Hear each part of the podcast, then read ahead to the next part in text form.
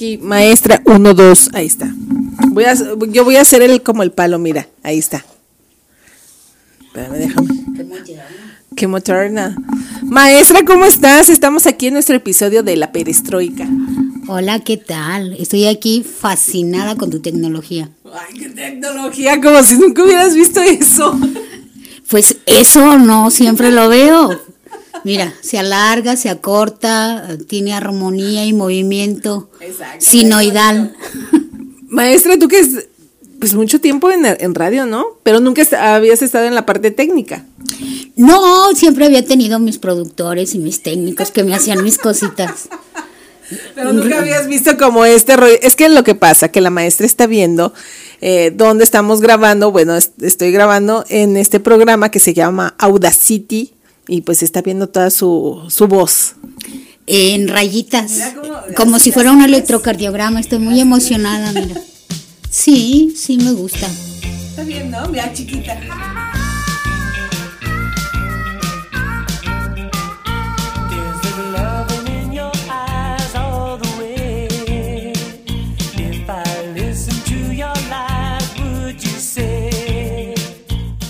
Yo había usado el programa, pero por ejemplo para audios eh, didácticos y cosas así. Pero estar viendo ahí el comportamiento ¿De tu voz? de mi voz. oh, Maestra, ya de, de vacaciones, ¿verdad? ¿Qué, has- qué has estado haciendo? descansando y pensando en la inmortalidad de los cangrejos. Y a veces en blanco. Para eso son las vacaciones.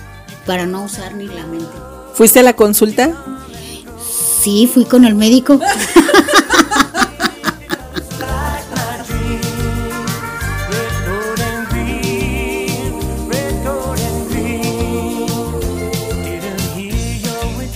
Esa consulta no, maestra, no te hagas.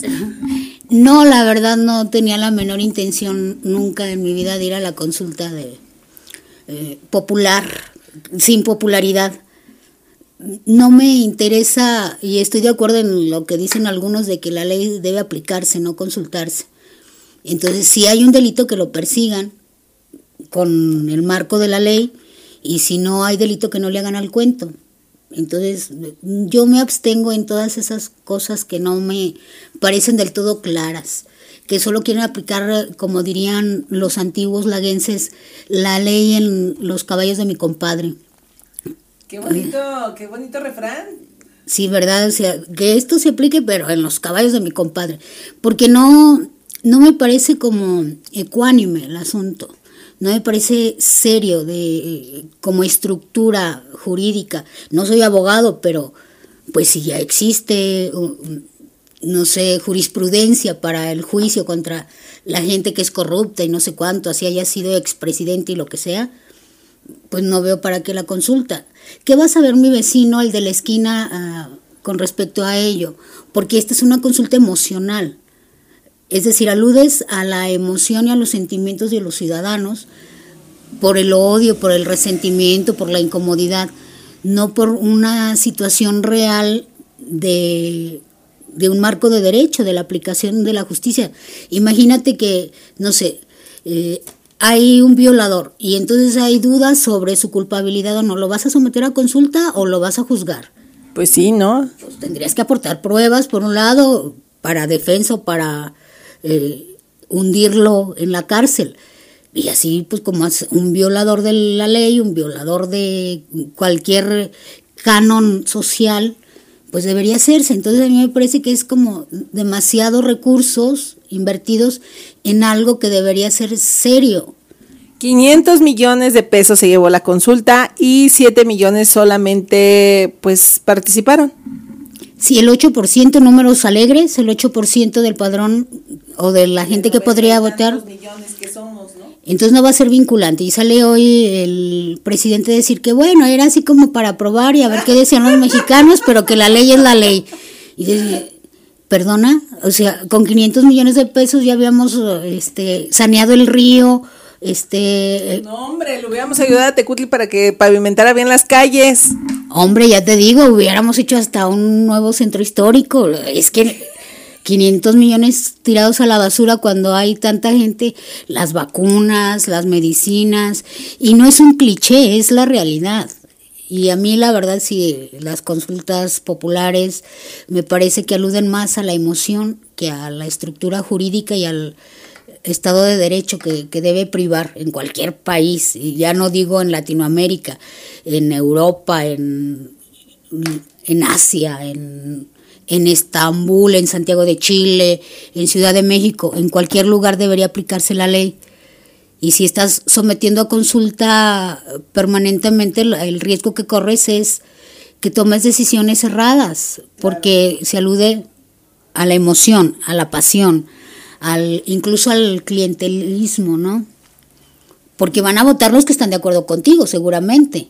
Y aún así, son muy pocos los que están de acuerdo contigo, ¿eh? O sea, dicen que estuvo, eh, que fue un éxito total, que fue un éxito rotundo, que esta es la participación, que el INE no, no, pues no hizo la publicidad, como si fuera agencia de viajes. Y, eh, pero te das cuenta que tampoco la mayor parte de su gente que votó, que fueron más de no sé cuántos millones, pues tampoco están, o sea, la gente estamos preocupadas por otra cosa. Sí, porque te digo que al final de cuentas esto es como atosigar, es como la alienación cuando hay un divorcio de y los hijos, eh, los pobres están, te vas con tu papá o con tu mamá y es que tu papá es malo y es que tu mamá es mala y es que te hizo esto tu papá, el victimismo, etcétera.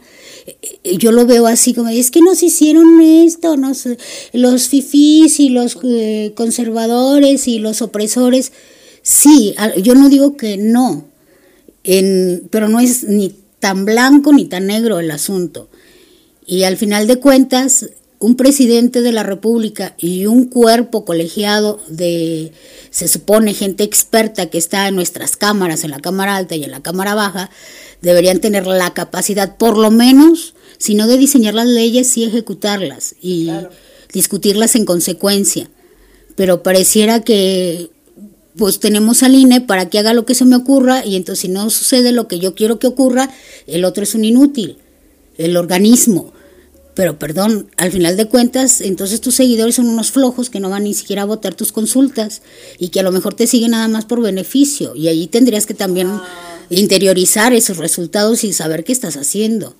Porque ese apoyo apasionado a mí me da la impresión de que es solo por interés. El interés tiene pies, claro. Es cierto, maestra.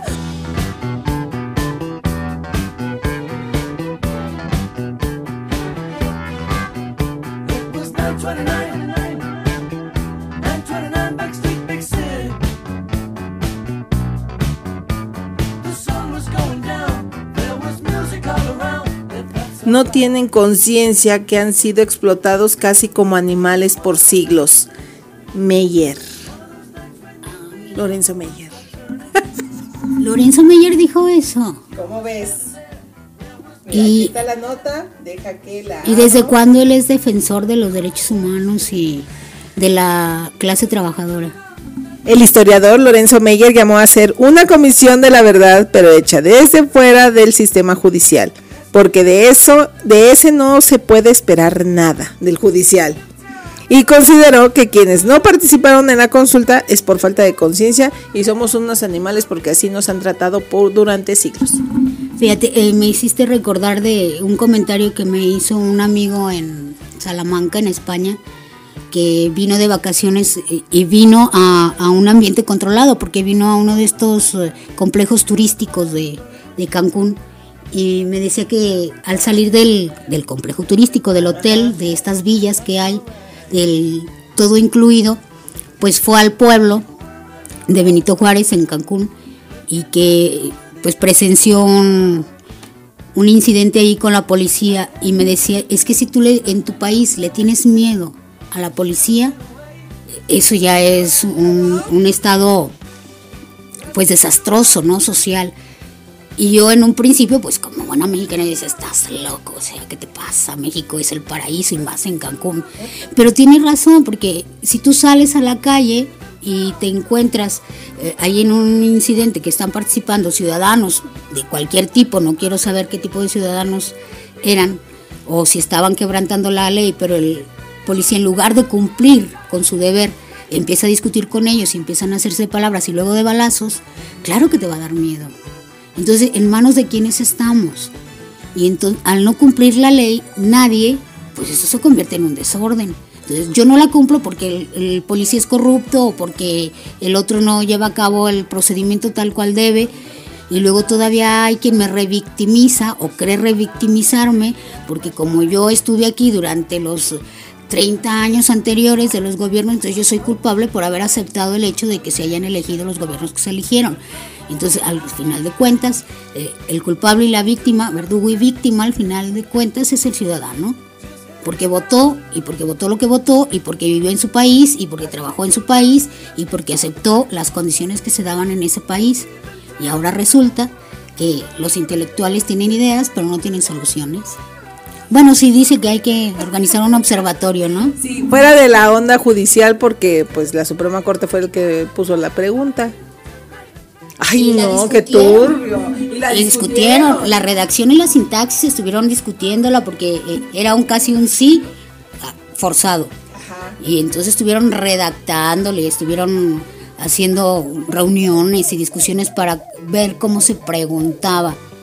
Y tardaron incluso en ejecutar la consulta por lo mismo. Y ahora resulta que los culpables somos los ciudadanos porque no queremos participar, estamos en nuestro derecho a no participar, porque no Estamos dentro de una democracia, ¿no? Dentro de una democracia, por eso se supone. Entonces, bueno, estas son una de tantas de las este, declaraciones que han dado todo este lunes, eh, pues todos los actores políticos de Morena y de allegados del presidente Andrés Manuel López Obrador. AMLO, los AMLovers. Sí, e- es muy curioso porque yo entiendo, los seres humanos somos así, eh, actuamos por, por coincidencias y por emociones en la misma frecuencia, ¿no? Tú te identificas con el otro y actúas en consecuencia. Y yo trato de entender, pero no son los únicos en el país, perdón. Entonces tú puedes eh, estar de acuerdo o no, pero no puedes obligar al otro que esté de acuerdo contigo porque esa es tu verdad. Y Yo no puedo convencer a nadie de mi verdad. Yo digo mi verdad y tengo el derecho de decirla, con las consecuencias que esto me contraiga. Pero no puedo obligar al otro a que siga mi verdad, a que siga la ruta que yo creo que debe de seguir eh, mi propio destino. Si quieres, si coincides, nos veremos en el camino, pero no puedes obligarme, porque si no se vuelve una imposición. Y la imposición no es democracia, la imposición es tiranía, es absolutismo. Entonces no puedes obligar al otro a decir es que estamos ejerciendo un derecho. Efectivamente, tú ejerces un derecho porque quieres ejercerlo, porque tienes derecho a tener derecho. Entonces no me puedes obligar, no me puedes quitar la calidad de ciudadano porque no participé en algo que yo no quería participar y lo decidí libremente. Yo tengo el derecho a casarme, he decidido no casarme, estoy, entonces no cumplo con la ley o qué. Es, es muy chistoso, ¿no? Sí, claro, porque son seguidores, pero si lo ponemos en la otra moneda, si esto hubiera sucedido en el sexenio de Fox, ya deja tú de Calderón, que es el más odiado, el del de Cedillo. Digo, estoy viendo que por los crímenes que están o que se querían enjuiciar a los expresidentes, a Carlos Salinas por el fraude del 88, no mamen, tienen a, a Bartlett aquí en el... Por favor, ¿de qué estamos hablando? Y lo curioso que Bartlett ni se Ni fu ni fa.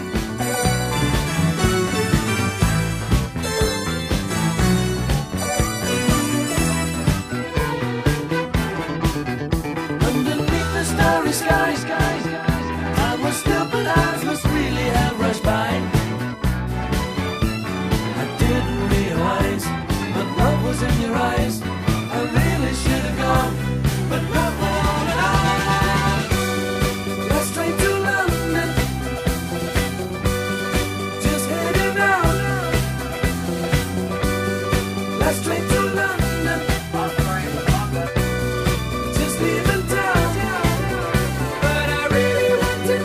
Y bueno, todo el séquito de este obradoristas, de Chairos, Y también de los conocidos, oye, tanto intelectual alrededor de mí que son obradoristas, no me chinguen.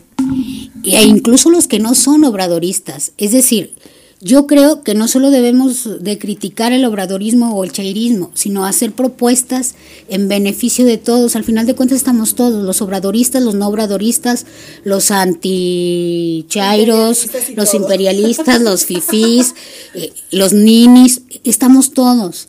Entonces el ambiente se crispa porque pareciera que solo existen los obradoristas y los antiobradoristas. Ajá. Pero habemos otros que ni nos interesan los unos ni los otros. No, maestra, Que queremos es que, es que ya te, te echan, te echan en la bolsa. O sea, si no apoyas a Obrador, estás con los fifís o con los conservadores. Pero eso es culpa de ellos, esa es una percepción y un prejuicio de ellos. Hablando de semiótica, Hablando de, ¿te acuerdas? Es que volvemos a mis ejemplos a lo mejor muy burdos y muy este neófitos.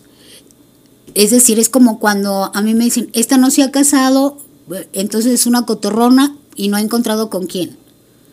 Y no conocen todo el contexto ni por el porqué de, la decisión que yo tomé en mi vida. Y es eh, un prejuicio al final.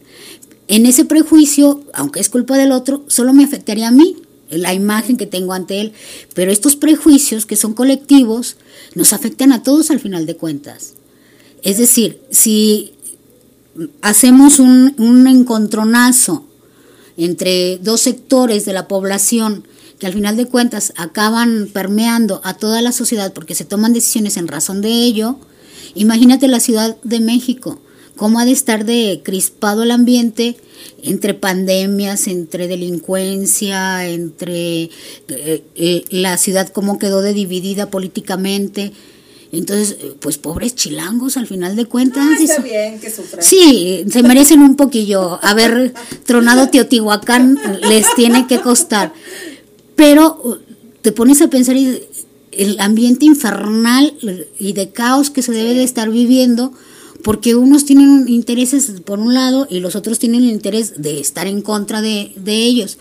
Y vemos gente común, un ciudadano de la calle que lo que quiere es trabajar, que lo que quiere es sobrevivir, que lo que quiere es vivir en familia, sus vacaciones, su domingo, que quiere este, sobrevivir a la pandemia, que quiere tener servicios médicos eh, dignos, ya no digo Dinamar de, de, de Dinamarca, porque íbamos a hacer como el sistema de salud de Dinamarca, que yo no lo conozco, pero supongo que será una referencia para que lo Obrador sí lo ha de conocer. por eso, digo yo. Seguramente el sistema danés es eh, súper, eh, súper, súper, súper, súper eficiente. Digo, para que sea una referencia. Pero sí por lo menos un- una seguridad social a donde yo vaya y me atiendan, donde haya suficiente equipo médico, suficiente personal para cualquier emergencia. Sobre todo ahora con estas condiciones que tenemos. Eso es lo que le interesa al ciudadano común Claro. porque es verdad que también América Latina ha sufrido mucho con esto del influyentismo, ¿no? Las redes de corrupción de cuando tú tienes de cuando tú tienes el amigo en el poder, es verdad. Pero tenemos que empezar a, a personalizar eh, el qué haces tú también, como hablando de los que hablan de los canon, como decía Martin Luther King, ¿qué haces tú por el país también? No solo sueñes, ¿qué haces tú por el país? ¿Qué le ofreces tú al país? Ofrecerle tu trabajo, ofrecerle tu preocupación por ser un ciudadano, sino modelo, si un ciudadano común, que no cometa delitos, que haga lo que tenga que hacer, que respete las leyes, las normales, las que a ti te competen. A lo mejor no puedes hacer lavado de dinero porque no estás en esos ambientes, pero pues puedes pagar todo lo que debes, puedes este, generar eh, plazas de trabajo. Eso es lo que nos interesa a los ciudadanos comunes. El que tenga eh, necesidad de protagonismo o de poder, pues entonces estará en otros escenarios y dará consejos y hará análisis geopolíticos internacionales comparándonos con eh, Alemania, como si en Alemania todos fueran creadores de tecnología y no hubiera campesinos o no hubiera incultos, como si, eh, no sé, en Islandia solo hay gnomos y paisajes para el Señor de los Anillos. A mí me parece así como absurdo y minimalista, por no decir este, ilógico, pensar que compararte con el otro, hacer un benchmarking con otros países, solo desde una perspectiva, cuando todos los países tienen un montón de factores que los hacen lo que son. Alemania es lo que es, pero no solo por los creadores de tecnología, sino por toda una cultura, por toda una forma de interactuar socialmente. Y nosotros no. Y va a ser complicado que empecemos a, respetar eh, el que el otro exista a pesar de que no esté de acuerdo conmigo. Ese es un grave problema en México y en toda Latinoamérica, que lo estamos viendo. ¿Por qué? Pues seguramente porque tenemos, diría Octavio Paz, esa maldición, ¿no? Del chingado, del que está, así como dice el señor Meyer, está victimizado, ha estado pres- este, Somos sometidos como animales desde hace siglos.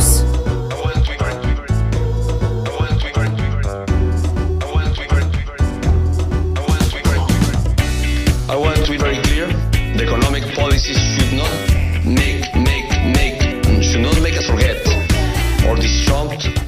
Chingarle o defender. no somos muy participativos. Ahí está la consulta. Al final de cuentas, si esto fuera eh, un punto de inflexión para la democracia mexicana, ahí estaríamos o deberíamos estar. Pero como se proponen cuestiones que no son este, fundamentales, porque la evidencia está ahí, si hay leyes, que se cumplan. Y hay leyes, México eh, es, según lo que he leído, México es uno de los países que en papel, eh, jurídicamente, es de los eh, más sólidos en papel. Pero en la ejecución de la ley, en los procedimientos jurídicos, pues andamos muy mal. Entonces tenemos sobrepoblación en las cárceles, seguramente de delitos menores o del foro común, y tenemos eh, huidos a todos los países del mundo de los grandes criminales y aplaudimos y vamos a inaugurar carreteras eh, para que esté el triángulo dorado bien equipado, ¿verdad? Con la infraestructura, como decía Peña Nieto, con la infraestructura.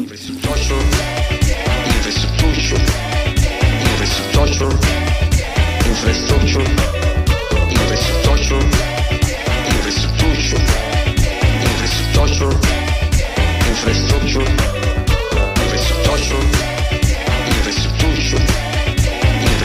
infrastructure, infrastructure.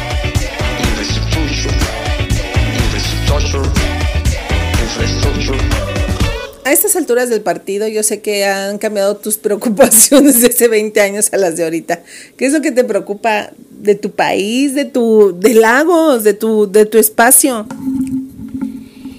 A mí me preocupa eso, o sea, que tú vivas en paz, que puedas eh, tomar las decisiones que tú quieras y que puedas vivir en paz, que tengas eh, los servicios públicos a los que tienes derecho porque pagas impuestos, es decir, que los paguemos, que paguemos los impuestos a los que tenemos obligación.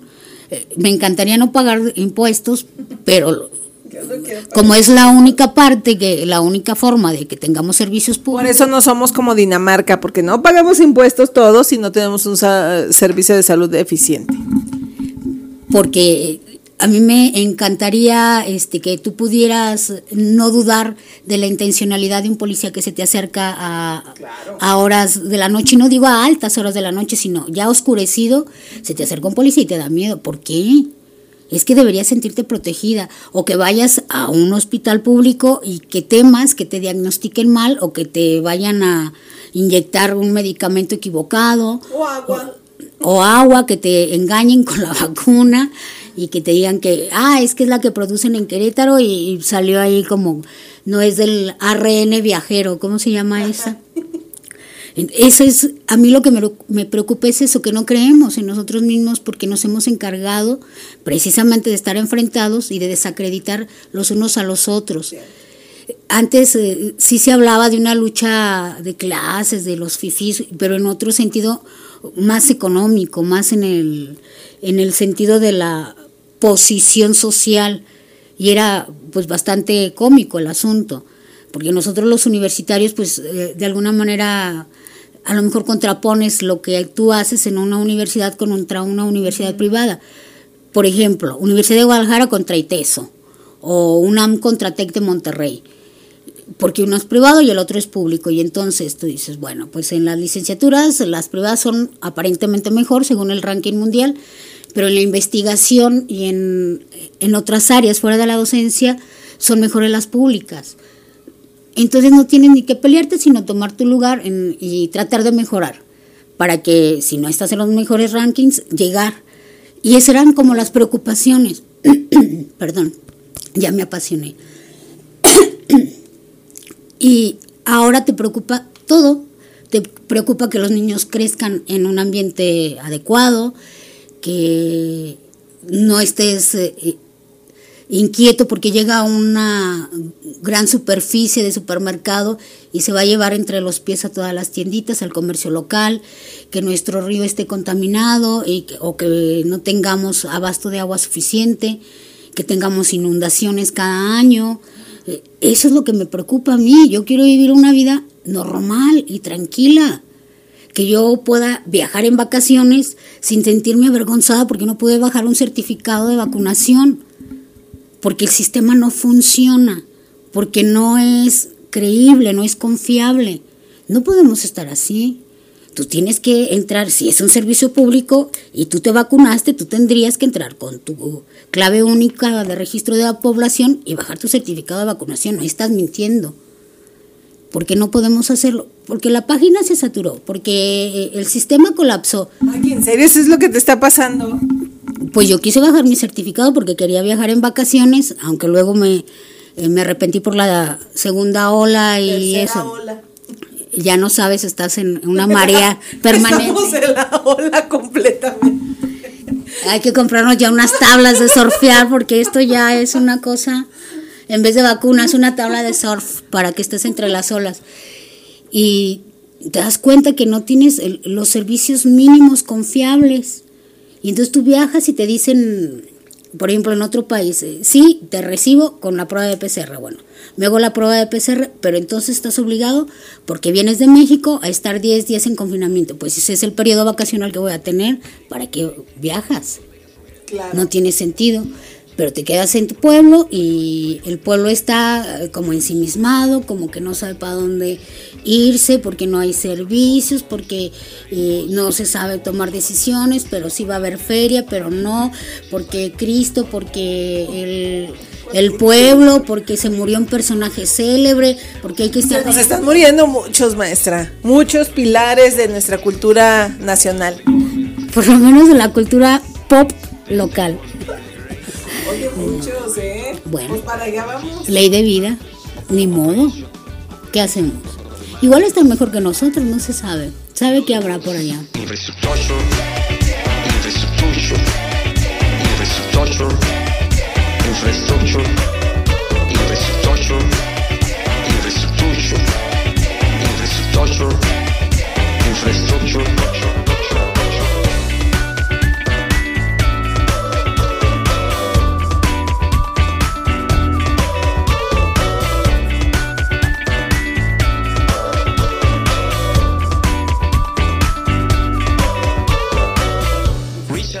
El imperio otomano era el imperio que estaba en contra del imperio romano y se peleaban por los espacios y Turquía y Grecia y, y eso sucedía y Roma o el imperio romano se apoderó de todo el Mediterráneo, del Egeo y de... Y entonces que los turcos le van a decir a los griegos, tú me, te odio, no vengas para acá porque eres un conquistador, o, o cómo, no, no sé, igual tendré que hacer amistad con alguien de Estambul para saberlo. Pero eso de hacerte el víctima y odiar a los otros porque vinieron sus ancestros hace 500 años, mi director de, del- el del doctorado me decía, porque bromeábamos al respecto, de, y yo le decía a sus parientes que nos fueron a conquistar, en tono jocoso siempre. Y él me dijo una cosa que me dejó callada y nunca más volví a hacer la broma, me dijo, los tuyos, los míos se quedaron aquí, por eso yo nací aquí en España pero los tuyos sí son los que fueron a conquistar. Entonces mejor, si eres Hernández, si eres García y no te apellidas eh, este Atl o Atl. eh, o con esa terminación, mejor callémonos, porque al final de cuentas somos mezcla y somos eh, el resultado de esa mezcla. ¿Cuánto? No sé, tendría que hacerme la prueba del ADN y ojalá este saliera más. ¿De dónde será Obrador? Pues de Tabasco, ¿no? ¿De dónde es? Ah, no, el, No, el el abuelo. El abuelo era de era vasco, creo. No me digas eso. Sí, fíjate tú. Creo que era vasco o gallego, por allá en las tierras altas de España, no se sabe. O sí se sabe, pero en alguna publicación del Twitter le sacaron Como Paco Ignacio Taibo, ¿no? ¿Qué tal el Paco Ignacio Tavio, bien mexicano? Y cuando se va a su festival de novela negra de Gijón, habla hasta así, o sea, es que yo soy español. Sí, qué bien, que seas eh, multifacético y, e internacional, un ciudadano global. Qué bien, eso deberíamos hacer todos. Pero luego no te conviertas en un defensor de lo que no eres. Porque piensan que no hay, ahorita estamos en la información inmediata. Entonces, en tiempo real te puedes enterar de muchísimas cosas y entonces no te puedes convertir en adalid de las causas eh, mexicanas cuando luego vas en dos o tres días y dices otra cosa o actúas eh, de manera no tan congruente. Aquí defiendes a Pancho Villa y allá defiendes a quien a Franco o a Manuel Hernández con sus nanas de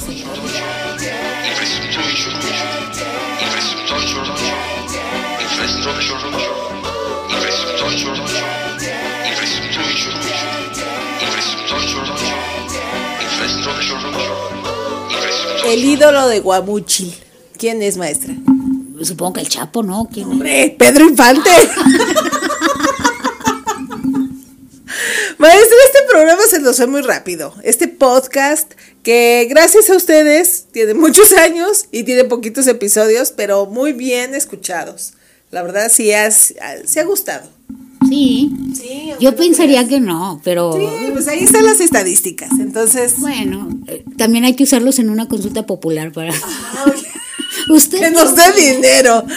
¿Usted qué opina de la perestroika? Oigan, sí, ojalá que sí nos puedan apoyar en algún momento de la vida en este proyecto llamado Lagos Post, pero en este proyecto llamado La Perestroika. Este programa está producido por Lagos Post desde el emblemático jardín, ah no, desde el em- emblemático barrio de San Felipe.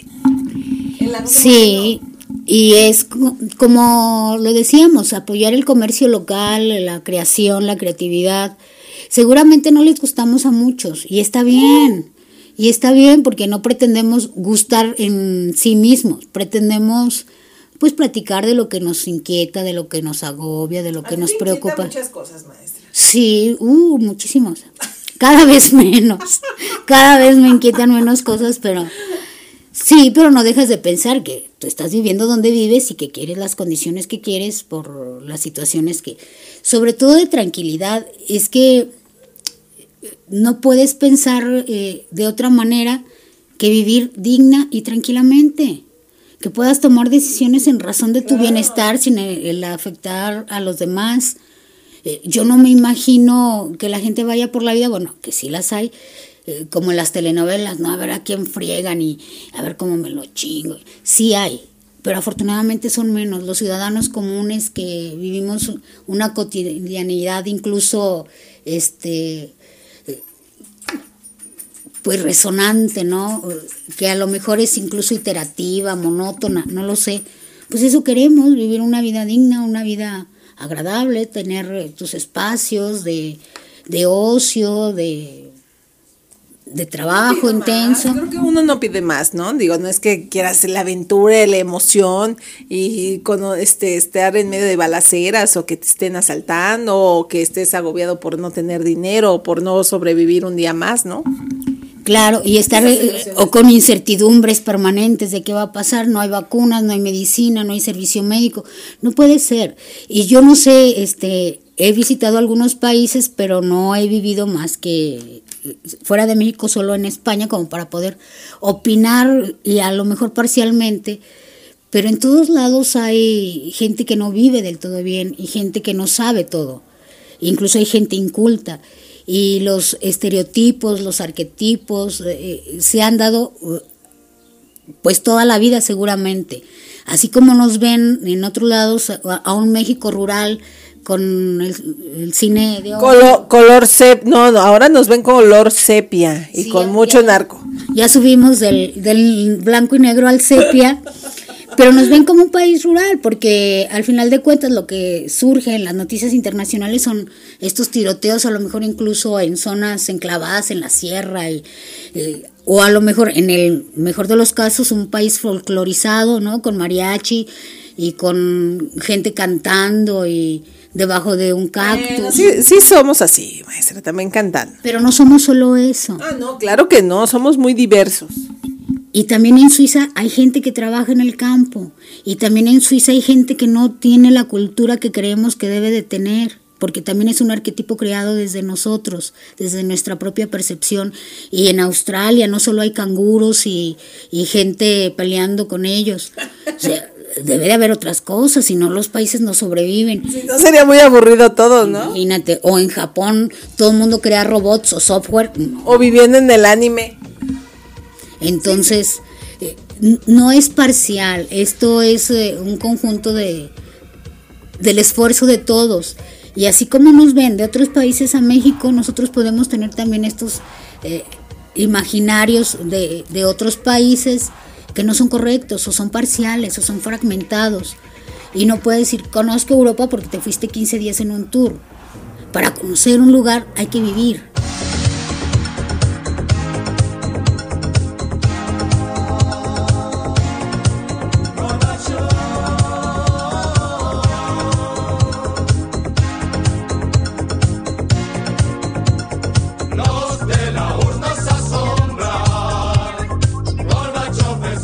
Pero bueno, el capital político siempre se ha manejado así. Ay, Dios, y por eso nos vamos, maestra. Muchísimas gracias por este podcast. Como siempre, es un, es un gusto, aunque placer no hubo. Sí, pero nunca me das placer, nada más me ofreces un café. Café, pastelito, ¿qué más quieres, maestra? Tampoco es que. A ver qué podemos hacer para la próxima. Esperemos que a ustedes también les haya agradado. Así se va todo este podcast. No, hemos, no nos han interrumpido, nos- no nos han gritado, no hemos tenido interrupciones de... Milka, Milka Milka nada más ladró. ladró, pero na- nada del otro mundo. Muchísimas gracias, maestra. Ahí nos vemos, eh, nos escuchamos en la próxima y te escuchas con tu grandiosa voz. Mira cómo vas. Ah, pues mira, a ver, es que estaba pensando que a ver si no nos meten al bote, pero no, está bien. No, mira, todo, Todavía no llegamos a esas alturas ¿eh? y espero que no lleguemos. Jamás en la vida. Saludos a toda la chairis. De todos modos, nuestra opinión no es tan importante como la de Lorenzo Meyer. Entonces, No, no, no, Lorenzo Meyer y de, de aquí nuestro premio Mi Ciudad. Aquí, no, no, no. no, no llegamos a tanto, entonces no somos ni siquiera incómodas. Eh, Nos divertimos entre nosotras y quien nos quiere escuchar. Y pues interactúen para que Sí. Podamos nosotros también saber si la estamos cagaseando o... Y si le estamos qué, tampoco nos pagan. Mu- Muchas gracias, maestra.